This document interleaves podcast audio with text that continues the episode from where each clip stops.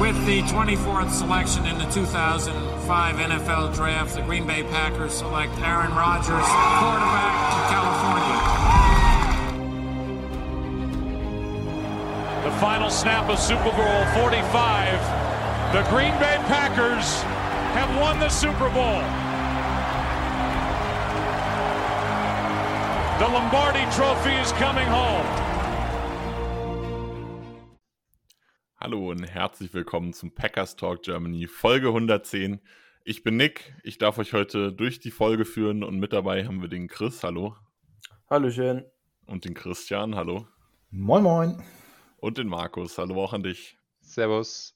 Und ganz am Anfang schauen wir natürlich erst zurück auf das Spiel gegen die Detroit Lions, die Packers 35 zu 17 gewonnen haben. Und wir wollen uns anschauen, was lief richtig gut und wer war euer MVP des Spiels. Chris, du darfst gerne mal anfangen. Insgesamt, okay.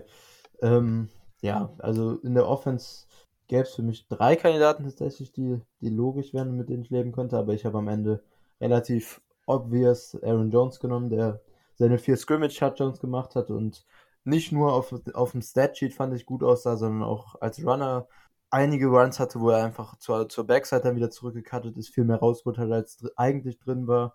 Ähm, Im Receiving Game auch außerhalb der Touchdowns gut ausgesehen, einige schöne Routen gelaufen und da auch nach dem Catch einiges an Schaden angerichtet. Also für mich ähm, zumindest offensiv und dann in dem Spiel auch ja, für das lass, ganze lass Spiel uns erstmal bei offensiv bleiben, glaube ich. Ja, ja, aber wäre auch, wenn, wenn ich Offense und Defense zusammenpacken würde, sehr wahrscheinlich mein, mein Game MVP, auf jeden Fall Aaron Jones für Week 2. Stimmst du zu, Christian? Offensive MVP Aaron Jones? Mm, ja, ja. Nick, äh, Chris hat alles eigentlich gesagt, was äh, dazu passt. Von daher ähm, für mich auch Aaron Jones. Ähm, man könnte vielleicht einen, einen oder anderen O-Liner noch erwähnen, aber ähm, ja, die Sets sagen es aus. Äh, auch so den Eindruck, den er gemacht hat, passt. Aaron Jones, MVP. Markus, schließt du dich den beiden Jungs an oder sagst du, ein O-Liner ist dir vielleicht lieber? Nein, absolut nicht. Ähm, definitiv Aaron Jones MVP, der hat das, uns das ganze Spiel über getragen und die O-Line war meines Erachtens auch nicht gut genug, dass ich da irgendeine in die MVP-Diskussion mit einbeziehen würde. Ja, was lief sonst noch so gut in der Offense? Markus, darfst direkt weitermachen. Ja, äh, Aaron Rodgers und Davante Adams, die Connection, die läuft halt immer noch, ne? Also 8 von 9 gefangen für Adams, 120 Yards, ist knapp die Hälfte von dem, was Rodgers geworfen hat.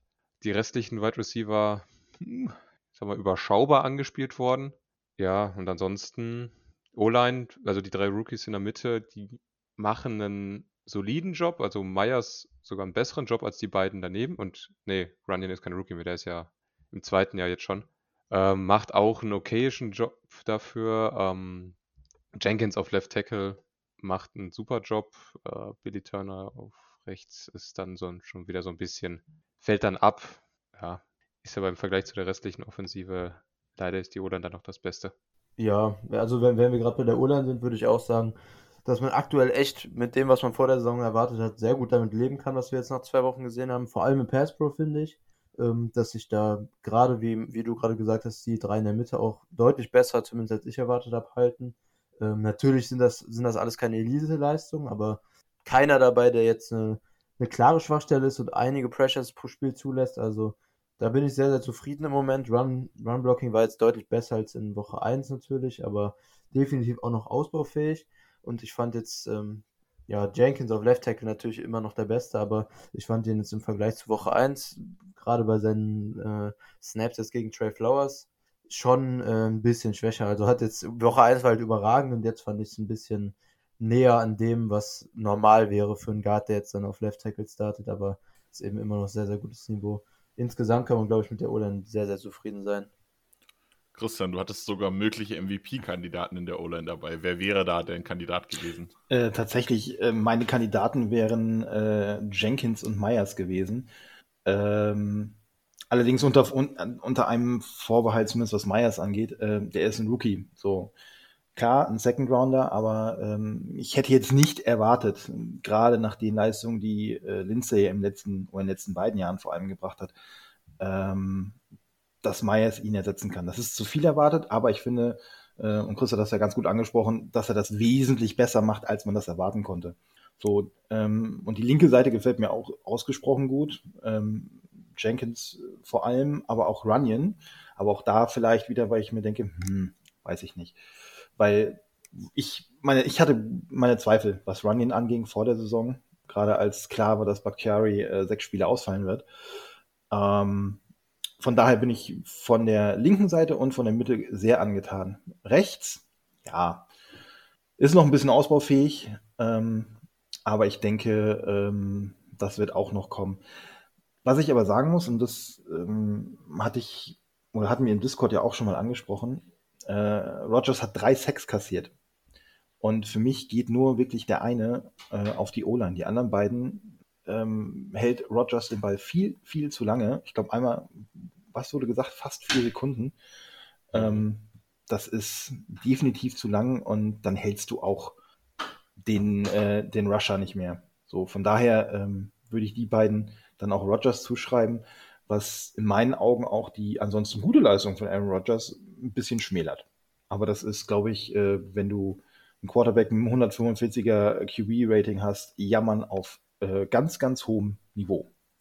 Ja, was haltet ihr denn von der Entscheidung, dass Lucas Patrick rausgenommen wurde auf Left Guard und dafür Runyon reingekommen ist? Wir haben jetzt schon ein bisschen Lob für Runyon gehört.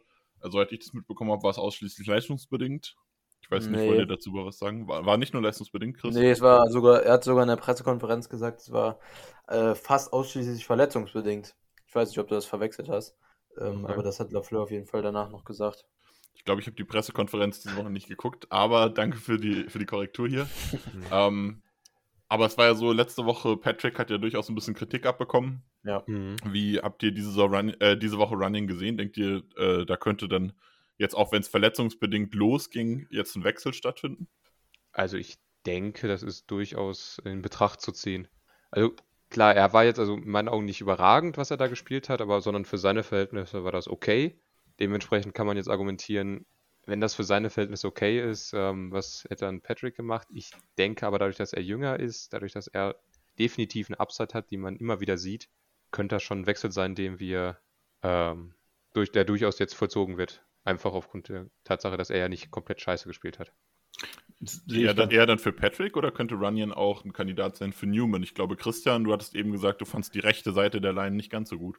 Nee, ich fand die nicht so gut. Auch das, glaube ich, im Verhältnis, was, wenn man manch andere Line sieht, auch wieder auf Jammern auf hohem Niveau. Ähm, aber Newman fällt auch gegenüber Billy Turner eine ganze Ecke ab. Ich weiß nicht. Ich würde zumindest ähm, gegen die Niners am, am Sonntagabend würde ich das so laufen lassen. Ich würde Runyon links lassen, Newman rechts und dann kann man ja gucken, ob man während des Spiels es für nötig erachtet, da nochmal zu adjusten, Runyon rüberzieht und Patrick wieder auf links bringt. Aber weiß ich nicht, ich bin nicht der Coach. Ja, aber könnte auch vielleicht direkt Patrick auf rechts bringen, ne? Also, wenn wir sagen, wir haben rechts Schwierigkeiten und ähm, Zumal Patrick- Patrick, letzte Saison rechts besser gespielt hatte als links, wenn ich mich richtig erinnere. Da hat dann Runyon auch links gespielt, weil Patrick den Wechsel nicht hinbekommen hat.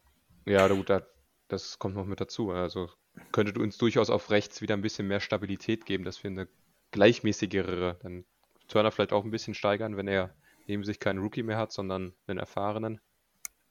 Wirklich. Wir werden es sehen am Sonntag.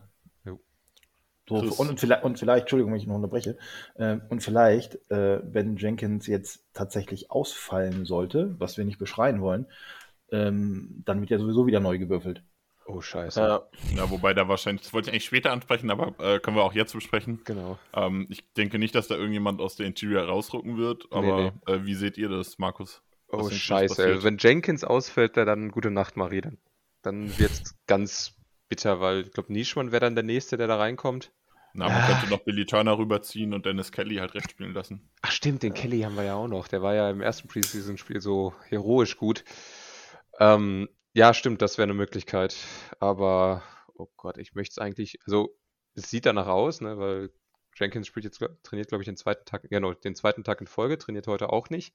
Auch nicht dabei und ähm, Wobei, wobei er vorher auf der Pressekonferenz gesagt hat, dass er wohl auf einem guten Weg ist und dass er heute nicht spielt, hat ausschließlich damit zu tun, dass man das da nichts riskieren möchte. Na, ich hoffe es, aber wenn er ausfällt, das wird bitter, meiner Meinung nach. Chris, wie siehst du das? Schlimm oder kann man das kompensieren? also so wie die Niners D-Line jetzt die ersten zwei Wochen gespielt hat, wäre das sehr, sehr schlimm. Jenkins ist jetzt gerade, weil Bosa auch auf der rechten Seite spielt. Ähm, also, ja, also ich sehe es wie Markus, wenn, wenn Jenkins jetzt in, gegen die Niners ausfallen sollte, dann bin ich sehr, sehr gespannt, wie Lafleur das schematisch da irgendwie drumherum aufbauen will, um die O-Line da zu beschützen. Also, ich gehe davon aus, dass dann auch, wie du gerade gesagt hast, Nick, dass dann Kelly reinkommen wird. Erstmal und dann mal sehen, ob Kelly oder Turner dann auf Left Tackle spielen. Aber so oder so wird das in Pass Protection dann bei zum Beispiel oder vor allem bei langen Third Downs eine sehr, sehr unangenehme Nummer.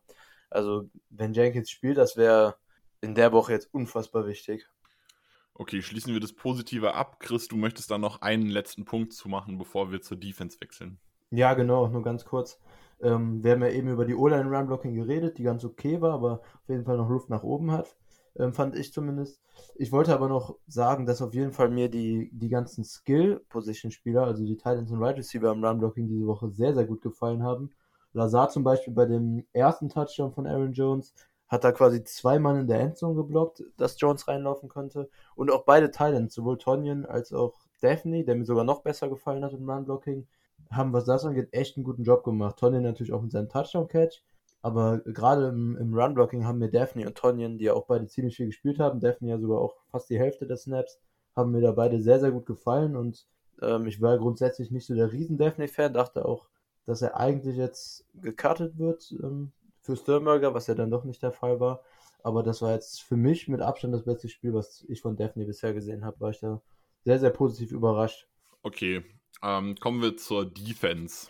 Christian, was ist dein Defensive MVP in diesem Spiel gewesen?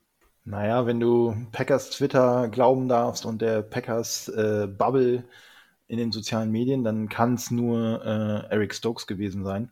Ähm, nee, tatsächlich mein MVP und äh, ist äh, Devondre Campbell. Ähm, die Interception, okay, die will ich am Ende gar nicht ähm, werten. Ja, ob er die fängt oder nicht, ist dann erstmal relativ. Aber äh, zehn Solo-Tackles, drei Assists plus äh, eine ganz, ganz wichtige Pass-Deflection. Ähm, das finde ich großartig.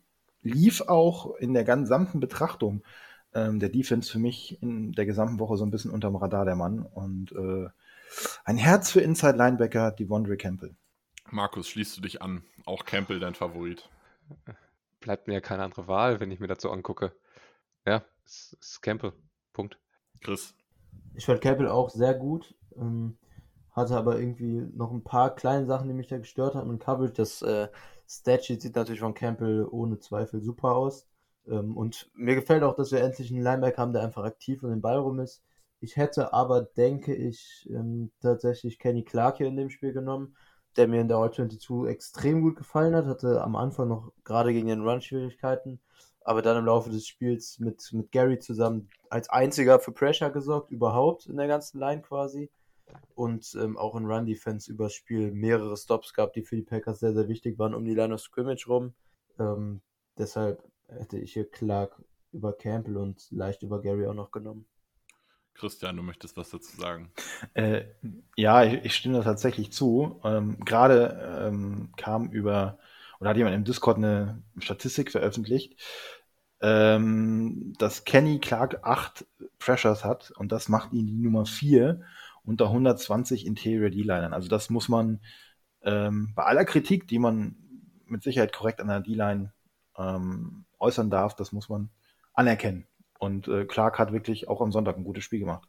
Ja, vor allem, wenn man bedenkt, dass die, Rest, äh, die restliche D-Line der Packers genau auf zwei Pressures kommt. Also Richtig. ein Viertel von dem, was Kenny Clark gemacht hat.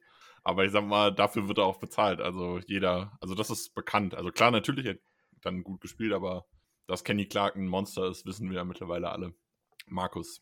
Ja, ähm, ich sehe das ehrlich gesagt anders. So, bei aller, aller Liebe, die ganze D-Line war komplett Grütze. Also ohne Ausnahme. Also klar, klar, klar, hatte seine Momente, die 4, 5, 6 Pressures, die er da geholt hat, aber ansonsten hat der auch nicht, auch nicht wirklich viel gerissen. Also die gesamte defensive Front, die kannst du in diesem Spiel komplett in die Tonne treten. Die haben meiner Meinung nach wirklich scheiße gespielt. Und das, und obwohl gegen die Lions jetzt nicht unbedingt die beste O-Line da gegenüber hatten. Preston also, Swift kann man da vielleicht auch ein bisschen rausnehmen. Der hatte zwei, drei wichtige Momente, wo er es geschafft hat. Gary auf der anderen Seite hatte, glaube zweimal ist er ungeblockt durchgekommen. Selbst da ist er nicht zum Sack gekommen. Ansonsten ist bei dem auch gar nichts gegangen.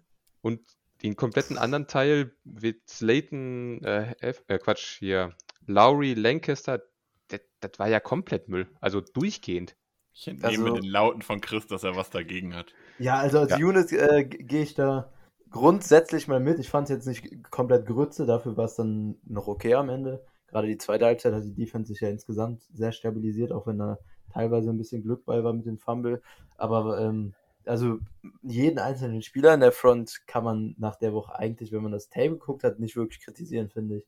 Also selbst Gary, den du ja gerade kritisiert hast, dass er keinen Sack gemacht hat. Gut, wenn der Quarter, wenn er seinen Pass Rush gewinnt gegen, gegen seinen Tackle, dann kann Gary nichts dafür, wenn der Ball vorher weg ist. Also ich fand Gary deutlich nach Clark den, den gefährlichsten Pass Rusher der Packers diese Woche. Hat auch deutlich mehr Pressure als Preston, den du ja gerade sogar noch gelobt hast. Mhm. Und äh, ja, also Clark war sicher nicht dominant in der Run Defense, aber Clark war mit Abstand der Beste in der Run Defense und hatte auch mindestens, wenn man es wenn man's negativ sehen will, überdurchschnittliches Niveau in der Run Defense. Wenn man es gut sehen will, dann hat er sogar gutes Niveau, würde ich sagen. Also die beiden würde ich, Gary und, und Clark und natürlich auch Campbell, den wir ja eben genannt haben, würde ich aus der Front, die du gerade dann komplett als Grütze beschrieben hast, schon auf jeden Fall rausnehmen wollen. Also ich. Christian, Christian, kannst du schlichten? Ja, ich bin jetzt die Schweiz, habe ich beschlossen. Ähm, ich bin da irgendwie bei beiden. Also ich fand Clark auch, das sieht man auch an den, an den Stats, ähm, war für mich klar mindestens eine Klasse besser als alle anderen in der Front. Ähm, das ist, ähm, ganz ehrlich, das ist auch im Moment der einzige von der Interior D-Line, der halbwegs äh, NFL, oder der, nein, nicht halbwegs NFL-Niveau hat. Ähm, den Rest kannst du komplett in die Tonne treten.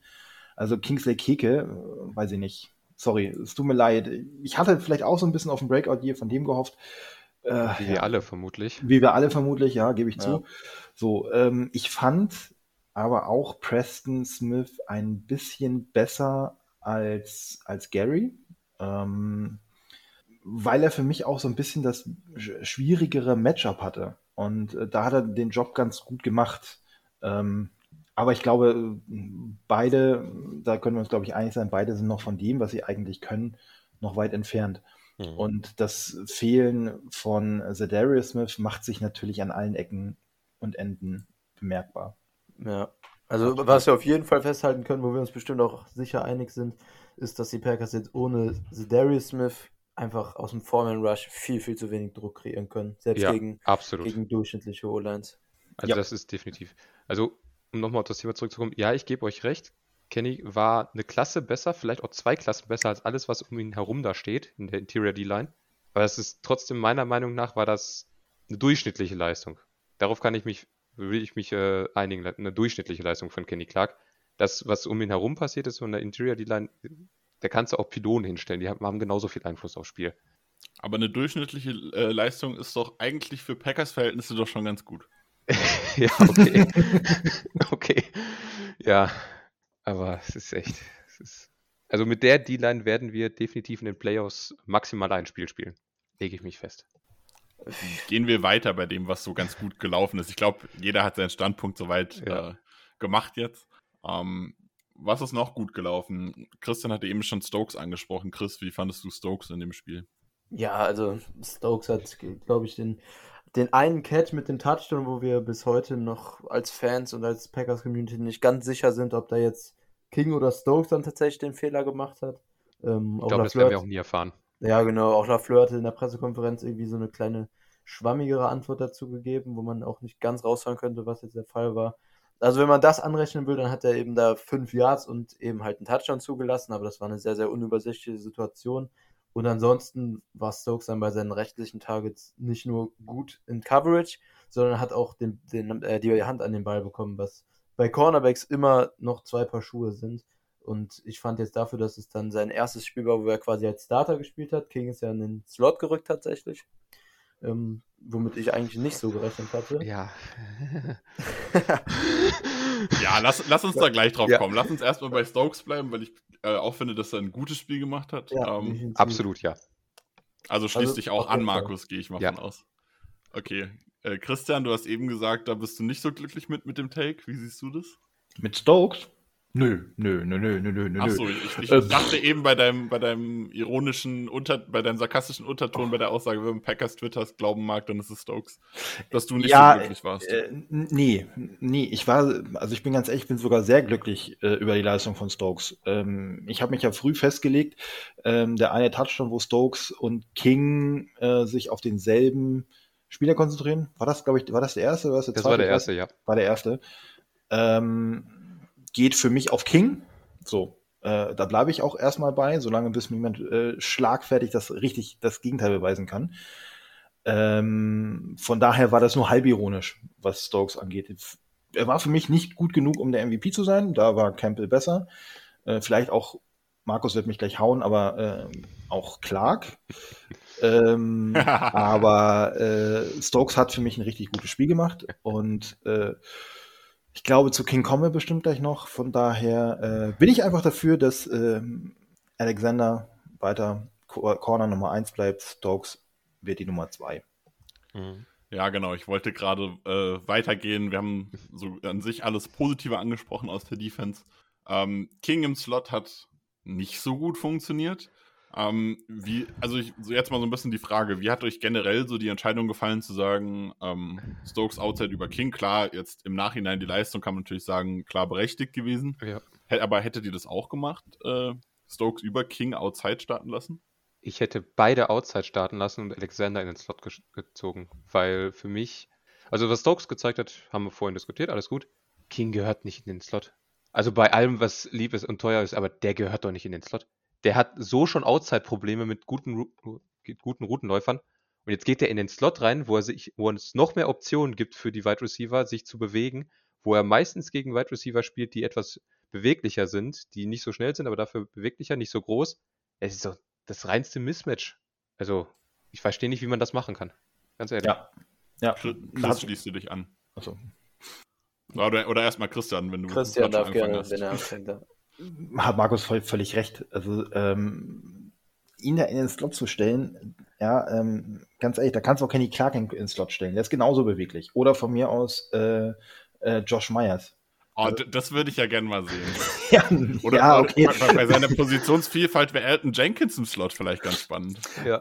Ja, wir wissen, Dann was ich meine. ja, ihr wisst, was ich meine. Und da hat Markus völlig recht. Das war zum Scheitern verurteilt. Von vornherein. Und da kann King noch nicht mal was dafür. Also, Nein, kann klar kann er was dafür. Hat auch nicht so nicht gut gespielt. Aber äh, King passt von der Physis da nicht rein. So, ähm, ich hätte tatsächlich, ja, entweder Alexander, die Variante, ja, bin ich jetzt nicht so der Fan von, muss ich ganz ehrlich gestehen. Pff, Man nimmt sich halt outside einen, einen Top, also den Number One oder Number Two Corner, je nachdem, wie, wie stark man jetzt äh, die Konkurrenz einschätzt, Corner outside weg, wenn man den in den Slot zieht. Ne? Genau, und, genau, und das ist so die, die Bauchschwänzen, die ich habe, zumal Kings Outside-Spiele äh, zum Ende der letzten Saison ja auch nicht unbedingt äh, Werbung für ihn waren. Ähm, deswegen, ich hätte ihn wahrscheinlich sogar ganz draußen oder würde ihn zumindest am nächsten Sonntag komplett draußen lassen. Aber so ein Experiment, ihn dann nochmal im Slot zu machen, oh Mann. Ja, dann, dann, laufen, dann laufen uns die, laufen uns Samuel und Kittel alles um die Ohren. Chris, wen würdest du in den Slot schieben? Sullivan, King, wen würdest du Ja. spielen?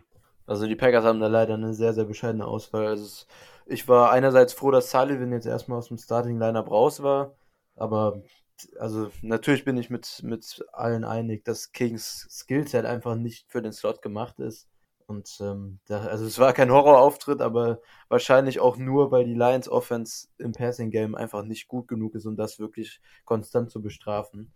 Ähm, und also ich kann mir nicht vorstellen, dass das die, die Long-Term-Lösung der Packers jetzt für die restliche Saison ist, dann mit King im Slot zu spielen. Das Problem ist eben, dass Sullivan auch nicht gut ist und dann eventuell wird John Charles dann irgendwann die Chance mal bekommen, ist aber dann eben auch ein Rookie, Late-Round-Pick, da darf man nicht zu viel erwarten. Und ähm, ja, wir haben eben auch keinen Elite-Safety wie andere Teams, wie, wie die Chargers mit Dervin James zum Beispiel, der so gut in Coverage ist, dass der Slot, äh, Slot-Receiver einfach eins gegen eins auch in Man-Coverage covern kann. Ähm, so, so, also Amos nicht und Savage auch nicht in meinen Augen, äh, auch wenn das Potenzial eventuell da wäre, aber so weit sind wir noch nicht. Deshalb glaube ich, dass die Slot-Position die Packers die restliche Saison bis zur Offseason ähm, noch beschäftigen wird und man dann eben mit dem Personal, was da ist, was machen muss. Das Problem ist eben, dass Stokes für den Slot genauso wenig geeignet ist und Alexander würde ich genau wie Christian auch nicht von der von, äh, von seinem Outside Cornerback Spot wegziehen wollen. Dafür ist das zu wertvoll, da die Seite eine Seite komplett zumachen zu können.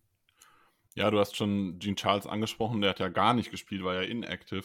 Ähm, meint ihr, dass das eventuell auch noch eine Option wird? Markus, gerne auch zum Thema noch und dann, äh, wie du Gene Charles findest. Okay, dann würde ich mit äh, Gene Charles anfangen. Ich denke, man wird es auf jeden Fall irgendwann im Laufe der Saison probieren. Wie früh kommt wahrscheinlich auch darauf an, wie hart wir jetzt in den nächsten Spielen verbrannt werden aus dem Slot. Aber es wird wahrscheinlich eher früher als später kommen.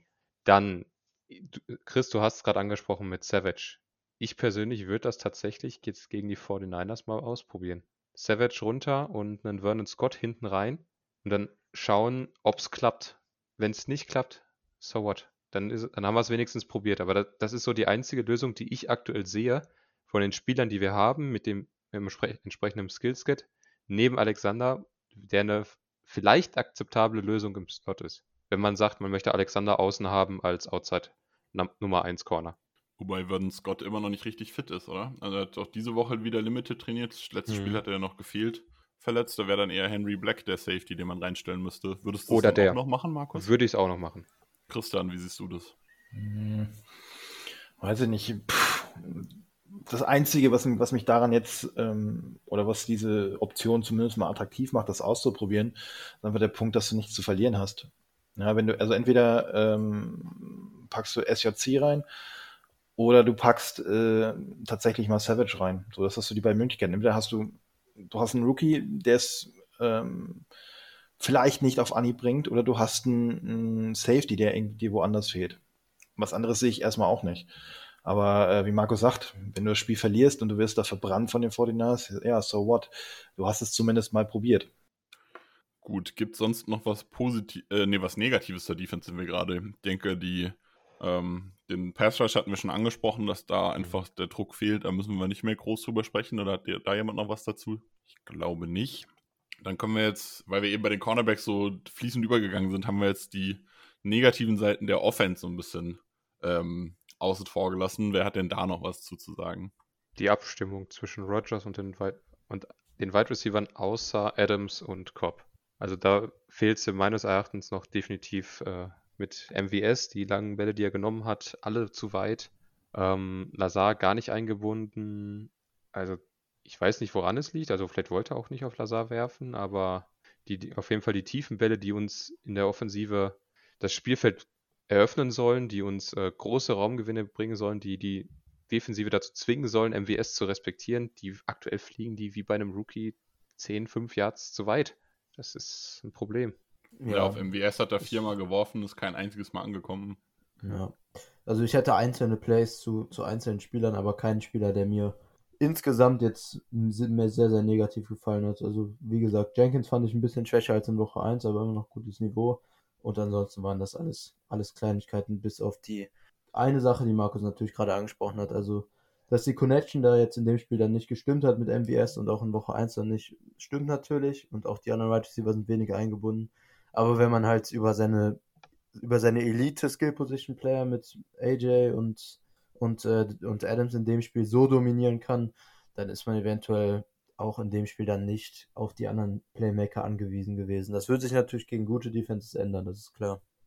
Na, Tanyan hat man ja auch ganz gut eingebaut mit drei Catches für 52 genau, Yards und ja. den, den, tiefen Touchdown gehabt. Auch schöne Tight Screens tatsächlich mal dabei gewesen. Das hatten die Packers ja noch nicht so oft als Element benutzt. Hat mir auch gut gefallen. Wie fandet ihr denn äh, Randall Cobb so an sich? Letzte Woche hat er ja mit Rodgers quasi gar nicht stattgefunden. Diese Woche hat er äh, auch nur zwölf, ich glaube zwölf ähm, Snaps gespielt. Auf jeden Fall. Äh, genau, zwölf Snaps waren es. Ähm, hat dabei aber drei Pässe gefangen für 26 Yards. Lief scheinbar gut diese Woche, Christian. Ja. ja, was soll ich noch groß sagen? Ähm, dass Randall Cobb nicht äh, die Masse an Snaps spielen wird, ähm, war, glaube ich, alle allen klar. Also ich wüsste auch nicht, äh, wie ein Kopf grundsätzlich von den dreien verdrängen sollte. Ähm, die Snaps, die er gespielt hat, hat er gut gespielt. Die, vor allen Dingen die Pässe, die er gefangen hat, waren wichtig. Ja, ich glaube, das eine waren Dritter, was? Dritter und neun oder Dritter und zwölf oder so, wo er Ja, irgendwas hat? in der Größenordnung war das. Irgendwas in der Größen, genau, irgendwas in der Größenordnung. Also die waren schon wichtig. So, und äh, bei einem war es auch ein wichtiges First Down. Ähm, bei dem, oder beim zweiten Catch. So, von daher, ähm, ja, ich erwarte nicht mehr als, vielleicht kommt er mal auf 20 Snaps, gerade wenn die anderen nicht liefert oder nicht eingebunden werden. Aber er hat äh, gegenüber MWS halt nicht die Qualitäten bei den langen Pässen, so den wird er nicht verdrängen und er wird Lazard nicht verdrängen, weil er einfach nicht den Körper hat, um da mal so ein bisschen zu blocken. Wofür Lazard völlig zu Recht viel Lob bekommen hat. Nicht nur jetzt in dem Spiel, sondern auch schon in der Vergangenheit.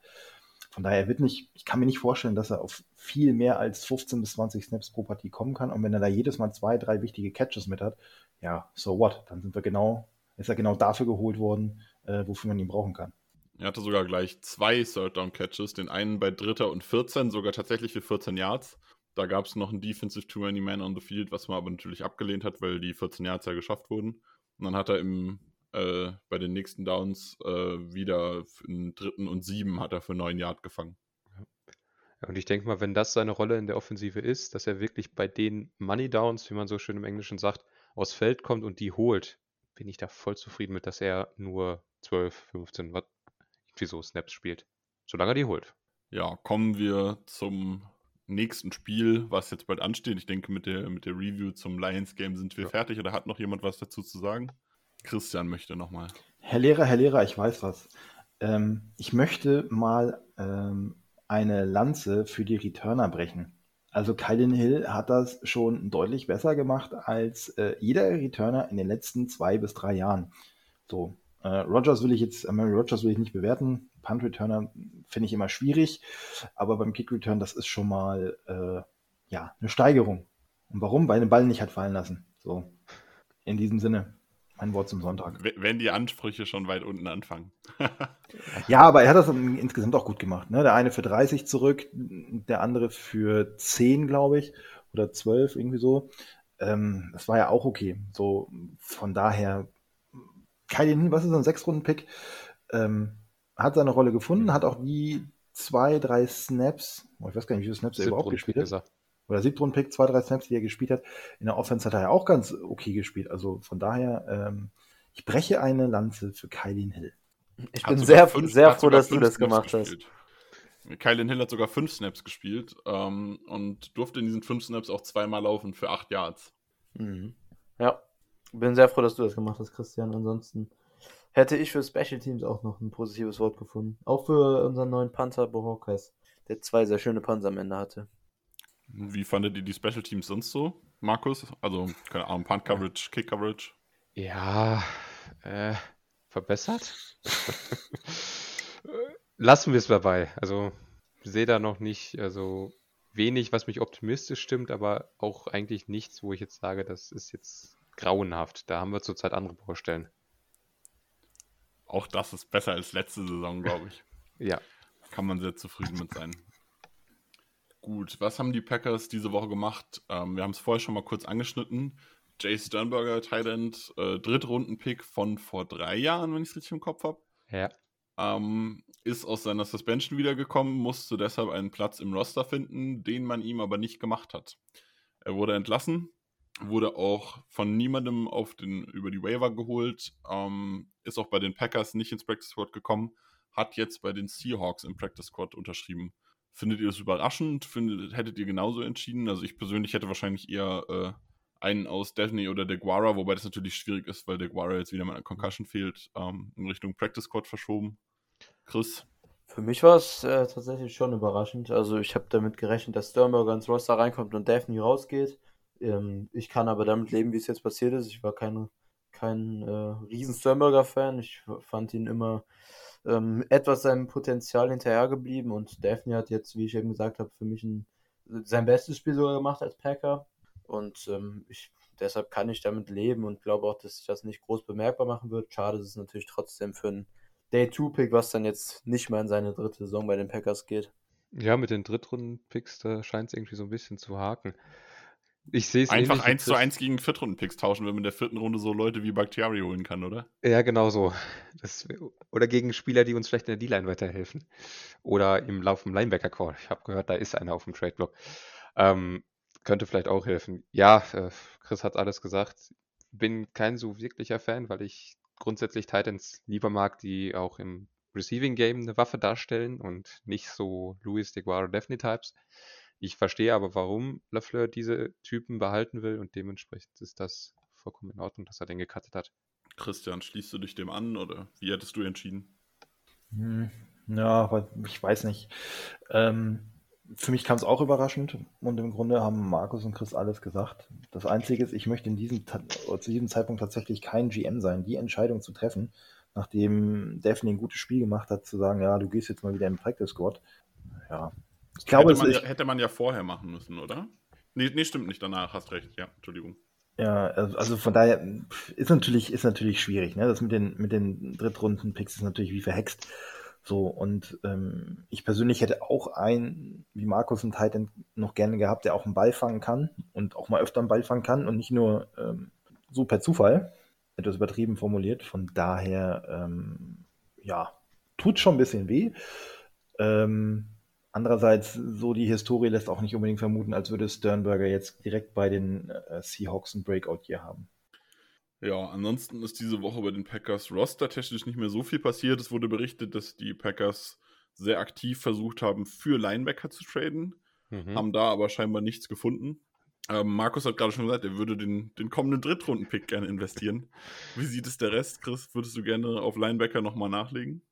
Ja, würde mit Sicherheit nicht schaden. Campbell hat zwar jetzt ein gutes Spiel gemacht, aber gerade in, ja, was heißt gerade im Runstop, also in Coverage eigentlich genauso könnte Qualität natürlich jetzt nicht schaden, aber ich glaube, ähm, so wirklich was, was uns jetzt, also wirklich weiterhelfen würde, ja nur ein Linebacker, der jetzt auch ein klares Upgrade zu Barnes und Campbell ist und ähm, ein richtig klares Upgrade jetzt per Trade dann irgendwie zu kriegen, wird sehr, sehr schwierig. Das ist auch, Markus hat ja wahrscheinlich gerade auf Jamie Collins, den die Lions ja jetzt irgendwie auf den mhm. Feldblock gesetzt haben, angespielt. Äh, den finde ich grundsätzlich ganz gut. Die ersten zwei Spiele hat er mir jetzt noch nicht so gut gefallen, aber letzte Saison zumindest. Aber es ist halt auch die Frage, ob er dann so viel Upgrade ist, dass sich das jetzt lohnt, dann da wahrscheinlich einen Medium Round Pick, einen Viert-, Fünft-Runden Pick zu investieren. Dritte Runde haben wir doch schon abgesprochen. Oder so noch besser. Christian, würdest du gerne traden für einen Linebacker? Nee, nee, ich würde für den, für den D-Liner, für den Interior D-Line würde ich äh, traden. Aber ich wüsste jetzt auch so ad hoc nicht irgendwer, was wer ein Upgrade ist und ungefähr in der Preisrange von einem Third- oder Fourth-Round-Pick. Naja, äh, die Line haben wir noch ein paar Free Agents und einen verpflichtet jetzt. Ja, weiß nicht, aber das wäre das, wär das Einzige, was, wo ich jetzt machen würde. Linebacker, ja. Es wird Zeit für Isaiah McDuffie. So. Wen haben wir denn der D-Line gerade verpflichtet? Habe ich den vergessen? Ja, RJ McIntosh war äh, vorher ins Practice Squad, ja. Ins Practice Squad, genau. War von den Giants gedraftet, dann zu den Saints und dann von den Saints bei den Roster Cuts rausgeschmissen und jetzt nach vier Wochen zu uns ins Practice Squad geholt. Das Practice Squad erklärt da habe ich natürlich nicht nach neuen Spielern geschaut. Ähm, vielleicht noch ganz spannend, wie fandet ihr denn, äh, apropos Practice Squad, Wide Receiver Economy St. Brown? Fast gar gespielt? nicht. Ja, der hatte, der hat ein paar Snaps gemacht, der hatte auch ein der, Target, aber. Der hatte einen Catch für 0 Yards. Ja. Okay. Hat er ihn sogar gefangen? Ja, den hat er sogar ja. gefangen. Ja, hat er gefangen. ähm, Sonst irgendwas auffällig gewesen? So viel hat er nicht gespielt, aber er hat auch, er hat auch Teams gespielt, was ganz spannend ist. Ähm, da hat er mhm. letzte Saison ja eigentlich wenig mit zu tun gehabt. Ich, ich finde find den schwierig zu bewerten von den paar Snaps, die er gespielt hat. Also, ähm, ich muss ganz ehrlich gestehen, ich habe ähm, den Call-Up nicht verstanden. Verstehe ich bis heute nicht. Ähm, aber er stört mich auch nicht. So.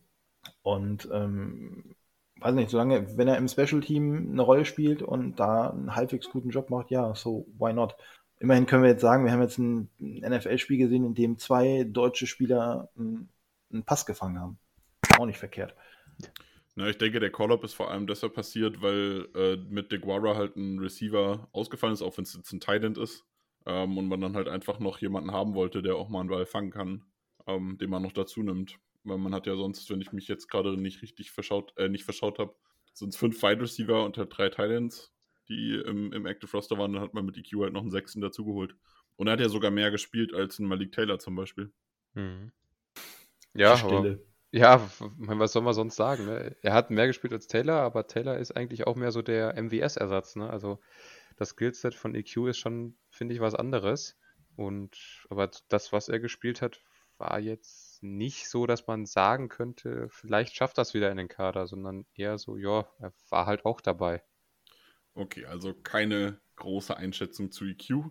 Schauen wir uns ein bisschen mal den Injury Report an. Was haben die Packers da noch anzubieten? Ja, wir haben über Alton Jenkins schon gesprochen. Das wäre natürlich richtig bitter, wenn der ausfällt. Wir haben schon drüber gesprochen, was passieren könnte, wenn, wenn er fehlt. Evan Scott ist immer noch ein Thema. Eric Stokes hat mit, mit Quadrizeps zu kämpfen, hat nur Limited trainiert. Tyler Lancaster mit Rücken nur Limited trainiert und DeGuara immer noch mit seiner Concussion hat jetzt wieder Limited trainiert. Ansonsten gibt es ein paar Probleme, die aber voll trainiert haben bei den Packers. Da gibt es eigentlich nichts groß zu besprechen. Wo es aber was zu besprechen gibt, ist das, der Injury Report unserer kommenden Gegner. Und zwar haben die 49ers jetzt schon fünf Running Backs, die vielleicht, die vielleicht schrägstrich wahrscheinlich ausfallen werden für das kommende Spiel. Was sagen wir denn zu so einer verletzten Misere? Hoffentlich fallen sie aus. also nicht, dass ich es einem von dem äh, persönlich wünschen würde, dass er sich verletzt. Aber für uns wäre es nicht schlecht, wenn da nicht so viele Running Backs im Angebot sind. Aber woran ja. das jetzt genau liegt, ne, das wäre reine Spekulation. Also kann ich dir nichts, keine Antwort drauf geben. Ja, aber wahrscheinlich rennt unsere D-Line auch der Third String Running Back aus dem Practice Squad uns noch um die, um die Ohren. Also, ja, ja weiß ich nicht. Ich finde, ich, ich werde immer hellhörig, Sportarten unabhängig, wenn auf einer Position besonders viele Spieler ausfallen. Und ähm, ich glaube, warst du das, Nick? Oder irgendwer hat auch geschrieben? Ich hatte es vorher im Discord geschrieben, da wo Discord ich geschrieben habe, wo ich mich dann frage, ist es vielleicht auch ein Coaching-Ding? Macht man beim Fitnesstraining irgendwas falsch, bei der Belastungssteuerung? Tackelt man die im Training zu hart? Also gibt ja diverse Gründe, wieso jetzt gerade so, wenn, wenn sich das auf einer Position, bei den 49ers häuft sich ja generell, also die haben ja auch sonst viel Probleme. Ähm, wenn sich das so häuft in einem Team und auf einer Position, hat das häufig auch oder oft auch damit zu tun, dass vielleicht das Training oder das, das Fitness-Coaching nicht so gut ist. Genau, und, und ich, man wird zumindest hellhörig, man weiß es natürlich nicht, gerade wenn man äh, nicht das Team tagtäglich verfolgt. Ähm, Finde ich schwierig. Also, ähm, wie Marco sagt, ich gönne es auch keinem, dass, sie, dass man verletzt ist. Ähm, aber äh, wenn sie gegen uns ausfallen, oh mein Gott, dann ist es so.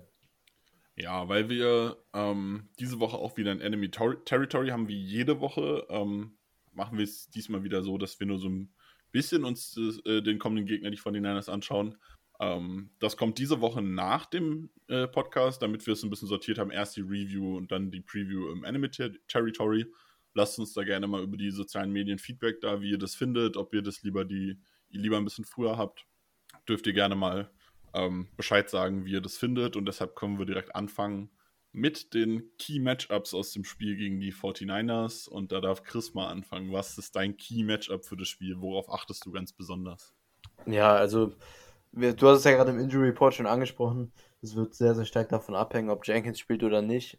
Ähm, unabhängig davon, ob Jenkins spielt, aber nicht, ist aber, dass die D-Line der 49ers eine große Herausforderung für die Packers O-Line wird.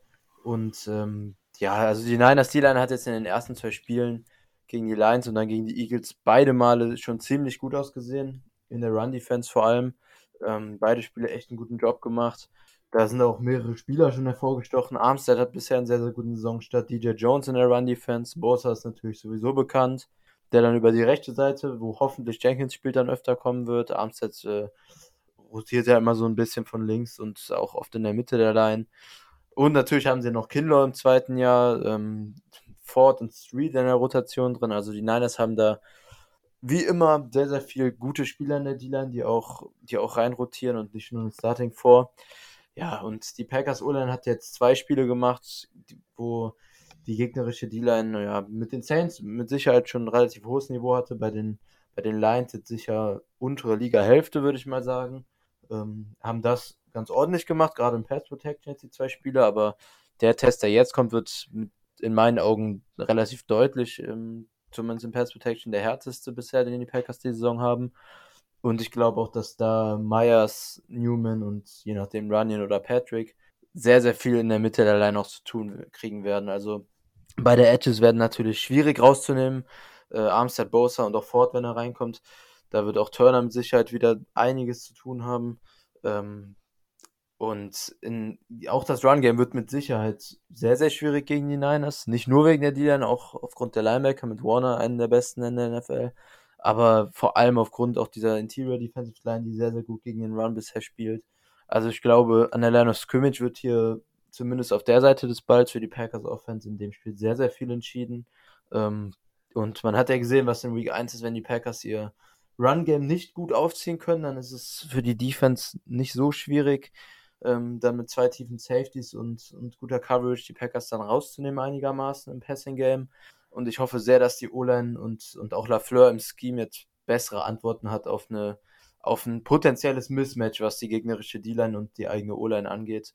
Und dass wir da dann auch das Run-Game erstens besser etabliert kriegen gegen die Niners und darauf aufbauend dann auch im Passing-Game einfach mehr Räume kriegen, die die Niners dann, die die Niners dann nicht so einfach verteidigen können, wie die Saints es getan haben. Und außerdem wird es mit Sicherheit ein Schlüssel sein, dass die Packers nicht oft in lange Third Downs kommen und ihre da in Anführungszeichen unnötig in 1 gegen 1 Matchups gegen die qualitativ sehr guten D-Liner der Niners bringen. Ich glaube, darüber wird sich dann offensiv sehr, sehr viel von dem Spiel definieren und, ähm, und dann auch für den gesamten Spielverlauf eine sehr, sehr große Rolle spielen. Einiges, was du angesprochen hast, steht auch auf dem Injury Report. Äh, Nick Bosa als vermutlich bester Spieler, ich weiß nicht, ob du mir dazu stimmst, dieser D-Line nicht. Ja. Ähm, Eric Armstead hat nicht trainiert am Mittwoch mit Adduktorenproblemen. Javon Kindler hat nur Limited trainiert mit Knieproblemen und Defensive Tackle Nummer 4, wenn ich es richtig im Kopf habe, Kevin Givens, äh, hat auch nicht trainiert mit Knöchelproblemen.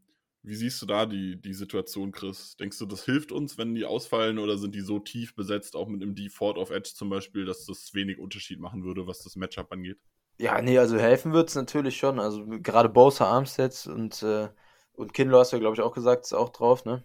Na, Bosa nicht, aber Kindler und Armstead sind drauf. Okay. Ja, also natürlich wird es helfen. Armstead ist für mich knapp hinter Bosa ziemlich deutlich der zweitbeste Spieler an der D-Line. Und das würde natürlich gerade bei Passing Downs sehr, sehr viel bringen.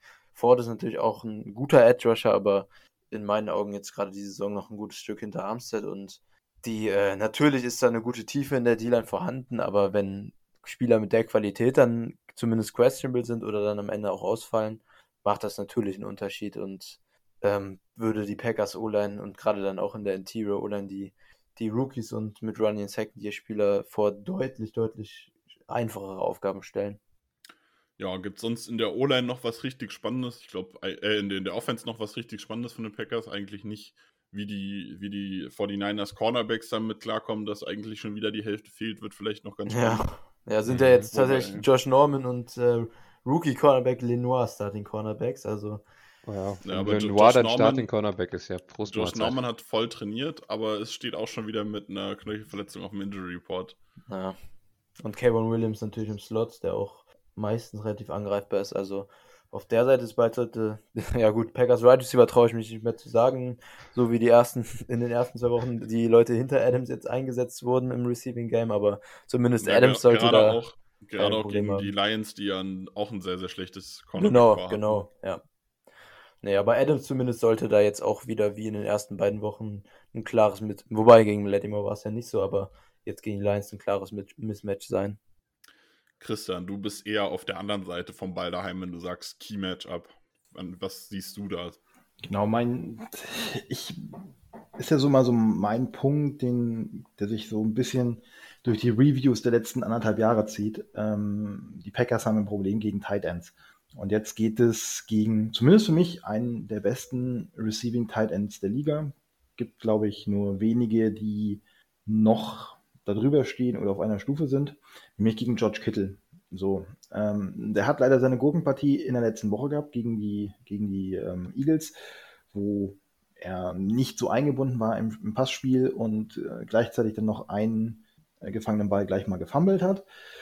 Ähm, von daher wird das, wird der doppelt motiviert sein. So, vom Skillset her wird er ganz unangenehm zu spielen sein. Ähm, die Packers, ihr habt gesagt, haben Probleme gegen Tight Ends da bin ich gespannt, welche Lösung diesmal gefunden wird. Ja, ob es tatsächlich der Linebacker ist, vermutlich Devondre Campbell, der gegen ihn spielt, oder ob es sogar ähm, im Matchup, wenn klar ersichtlich ist, dass es ein äh, ein Passspielzug wird, ähm, dass es vielleicht sogar Stokes wird, der für mich vom physischen fast am besten dazu passt. Ähm, das wird für mich so der Schlüssel sein. So Run, ja, die Line finde ich jetzt nicht so wichtig. Oder das ist schon wichtig, aber ähm, ja, da haben wir nun mal halt dieses Mismatch, wenn nicht gerade wirklich der dritte äh, Running Back aus dem Practice Squad spielt. Und äh, gegen die Receiver mache ich mir eigentlich äh, keine großen Gedanken. Ja, Samuel ist bester Leading ist oder ist aktuell Leading Receiver in der NFL, hat aber in einem Spiel schon 189 Yards gemacht. Also das ist im Griff zu halten. Von daher ähm, glaube ich, dass es darauf ankommt, wie du in der Offensive Kittel limitierst, ihn so aus dem Spiel nimmst und so, wenn es zum Passspiel kommt, äh, Garoppolo einfach zwingst, lange Dinger zu werfen. Ja, da würde der Markus wahrscheinlich widersprechen. Markus hat nämlich Samuel auch in seinen Key-Matchups mit drin. Mhm. Ja, Sante, äh, Samuel, nein, das ist jemand anders. Sondern Debo Samuel gegen Jay Alexander ist eins der Key-Matchup, was ich sehe, dass wir wirklich sagen, okay, Samuel kriegt 80, 90, keine Ahnung, wie viel Prozent der Targets von den 49ers QBs dann und er hat in den Spielen viel damit gemacht. Also stellt Alexander da drauf, nimm ihn raus, weil das, denke ich, kann Alexander. Das Matchup ist sowohl physisch, denke ich, ein sehr gutes Matchup für beide Seiten. Von daher dürfte es ein sehr spannendes Matchup werden zum Zuschauen und wenn dann die Nummer 1 Option rausgenommen ist, dann sollen sie halt mit den anderen Optionen, diese warum auch immer bisher nicht eingesetzt haben, erstmal zeigen können, dass sie das, dass sie da die Packers schlagen können. Ja, ich denke auch grundsätzlich wird es jetzt nach den ja mehreren Spielen, die wir mit Patton jetzt gegen die Niners Offense unter Shannon hatten, spannend zu sehen sein, wie Barry da einen defensiven, schematischen Ansatz vor allem findet. Also, ja, das.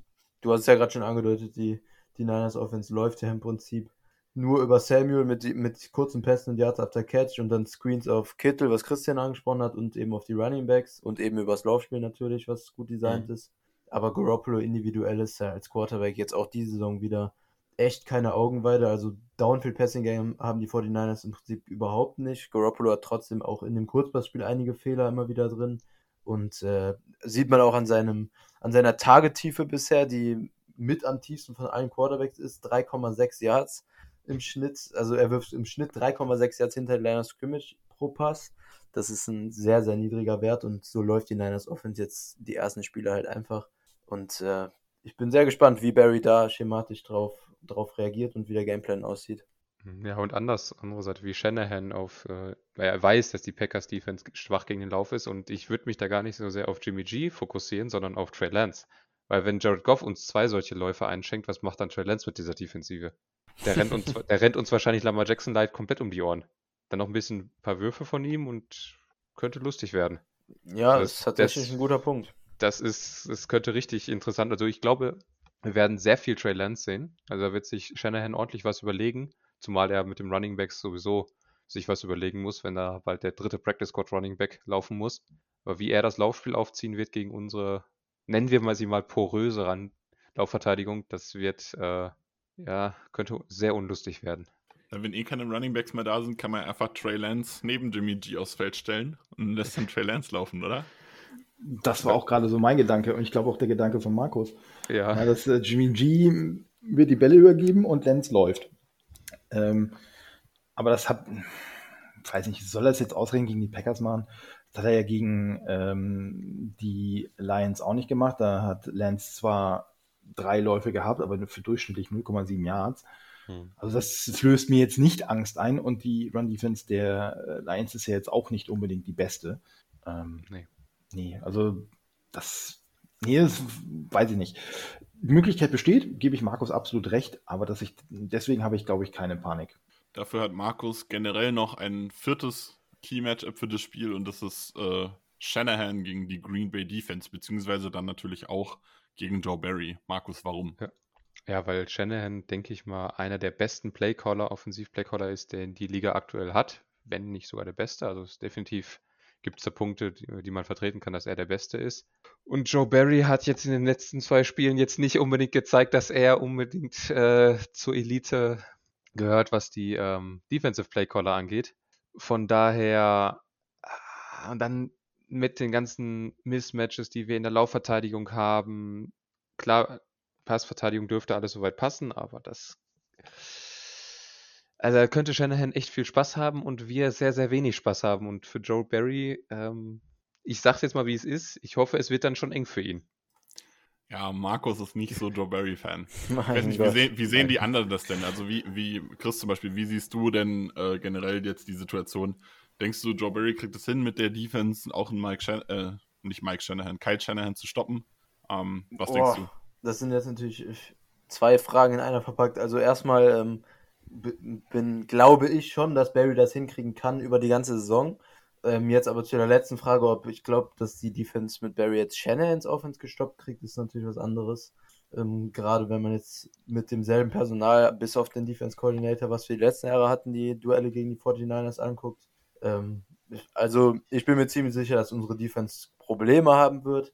Die Frage wird dann sein, wie groß sie dann letztendlich werden. Und das steht und fällt in meinen Augen mit dem Runstop und mit Tackling um die Box rum, was die Screens der 49ers angeht.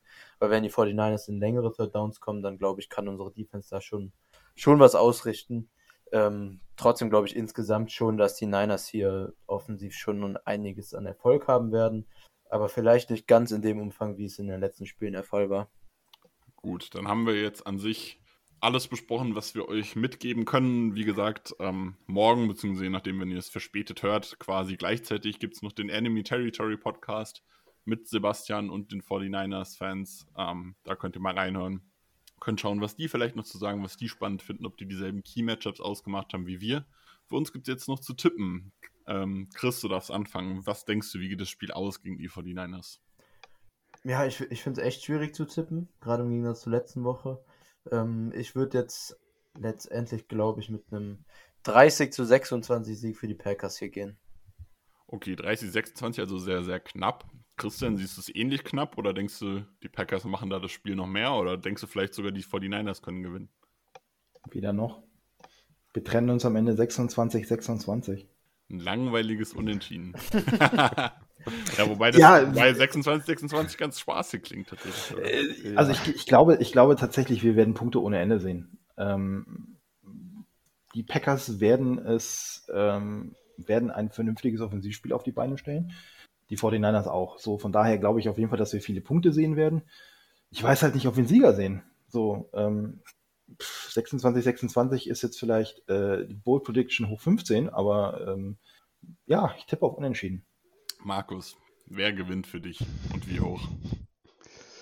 Ja, wir haben jetzt zwei andere Tipps. Ich, dann mache ich nochmal das äh, Trio komplett, was man machen kann. Das, also ich gebe Christian total recht, wenn die Packers es schaffen, da ein vertikales Passspiel aufzuziehen und wirklich das in ein High-Scoring-Game zu verwandeln, dann sehe ich da sehr, sehr gute Chancen für die Packers.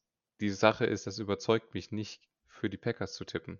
Ich sage, das wird ein 10 zu 35 für die 49ers. Also, Und dann auch noch so, so, so ein Blowout da. Das ist, ah, das, oh, das im Packers Podcast. ist hart, Markus ist wirklich der Einzige, der hier, der hier schon mal gegen die Packers getippt hat, aber schon andauernd einfach. Also, äh, ich bin Packers, wenn ich will's, nicht erleben, aber ich. Die Punkte, Oh die ich einfach sehe, das ist halt einfach. Es tut mir leid, weil man aber. Vor, vor allem er setzt an mit einem vertikales Passspiel aufziehen und dann 10 Punkte. Ja, Ich, glaub, Das- ich das glaube, solange das. Joe Barry Defensive Coordinator ist, müssen wir Markus ein Verbot geben, die gegnerischen Punkte zu tippen. Du darfst ab jetzt nur noch die Packers-Punkte tippen. ja, okay. Aber das machen. ist ja auch nicht besser. Ob jetzt 10 Punkte. Ja, dann wird's schwer mit 10. Vielleicht wird es Ja. ein 10 zu 9. Oh, das wird lustig. Ich meine, ich meine, bei- ich mein, bei, äh, ganz ehrlich, 10 Punkte offensiv, wir wissen alle, dass sie wahrscheinlich nie, zumindest gegen die 49ers, nicht unter 10 Punkten halten können. Und 39 Punkte gegen sich. Also ich, selbst ich habe ja meine Zweifel, dass die, dass die Packers 41 Punkte aufs Scoreboard bringen. Also, aber gut, bitte. Markus mal wieder optimistisch, wie man ihn kennt. Unterwegs. Ja, genau. Alles, alles wie bekannt.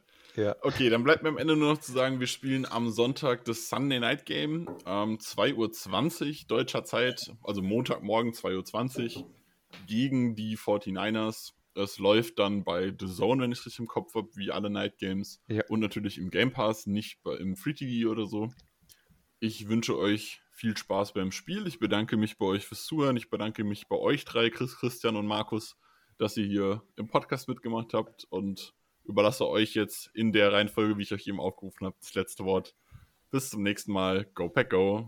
Ja, ist auch von mir viel Spaß fürs Spielen. Wird mit Sicherheit sehr unterhaltsam, wie immer gegen die 49ers. Und Go Pack Go. Ja, auch von mir viel Spaß am Wochenende. Und äh, wem langweilig ist, der kann sich ja schon mal ausdenken, was Markus als Abbitte tun muss, wenn die Packers das Spiel am Sonntag gewinnen sollten. Go Pack Go. Go Pack Go. Macht's gut.